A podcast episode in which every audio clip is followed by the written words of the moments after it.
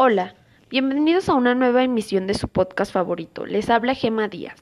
El día de hoy hablaremos sobre la adolescencia en un contexto contemporáneo, analizando cuáles son los aspectos que influyen en cómo se desenvuelven los adolescentes en la actualidad, validando aspectos relacionados con el uso de la tecnología, que sin duda ha marcado un antes y un después. También se abordará el tema de cómo las propias experiencias influyen cuando se habla sobre este tema y cómo al pasar del tiempo la adolescencia se ha ido transformando e incluso se ha prolongado. Primeramente, podemos decir que la adolescencia nos obliga a ser contemporáneos, porque para hablar de ella, siempre nuestra fuente de sabiduría es nuestra propia experiencia pasada. Pero ¿a qué nos referimos con esto de contemporáneo?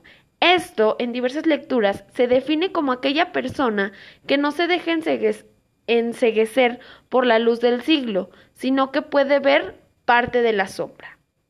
Entonces, para poder aproximarnos a los adolescentes y trabajar con ellos, es importante discernir entre todo aquello que se dice de la adolescencia y nuestra propia experiencia, dejando todo esto un poco de lado para enfocarnos plenamente en el sujeto que tenemos enfrente, el cual se encuentra en una dificultad de no encajar en la sociedad y de no poder hablar de ello, y además de no encontrar tan fácilmente a alguien que le pueda dar el apoyo que necesita. A la adolescencia de esta época, diversos autores la han denominado como la tribu del pulgar.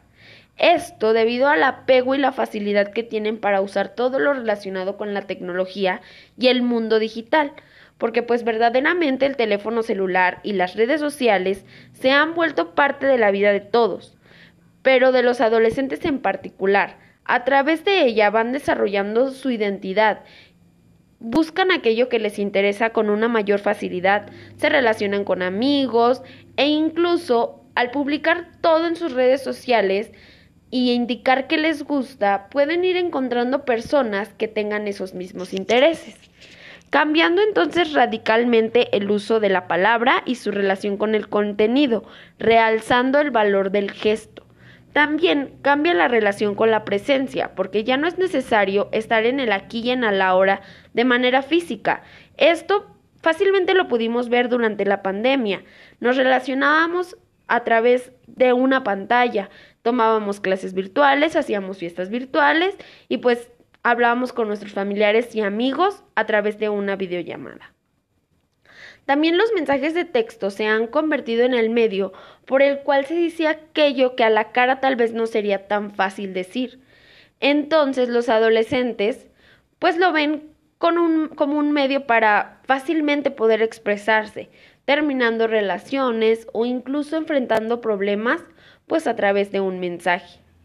Otro tema que también es importante abordar es lo denominado adolescencia prolongada, el cual pues es un fenómeno que se ha producido a partir del siglo XX, pero que en este siglo se ha presentado con mayor frecuencia. Esto debido a que cada vez la etapa de la adolescencia se hace más larga, porque los jóvenes tardan más en terminar sus estudios e independizarse, saliéndose de su casa. Entonces los padres, en gran medida, pues se siguen haciendo responsables de los actos de sus hijos. Cuando pues antes la separación de los padres y la confrontación de una persona con el mundo sucedía a una edad más pronta, ahora pues cada vez esto se va haciendo más largo, teniendo adultos que aún se comportan como adolescentes. Muy interesante, ¿no? Veamos cómo los juicios que hacemos a los adolescentes a través de nuestra propia experiencia llegan a tornarse como sermones, produciendo que exista una mayor separación entre el adolescente y el adulto, haciéndolo pues que se refugie en un mundo digital, donde siente que puede expresar sus sentimientos cambiando esto la forma pues en la que se relacionan las personas cara a cara. Bueno, espero que este tema te haya gustado. Recuerda que si tienes alguna sugerencia o te gustaría tratar algún tema en específico, pues no lo puedes compartir a través de nuestras redes sociales. Me despido y nos vemos en el próximo capítulo.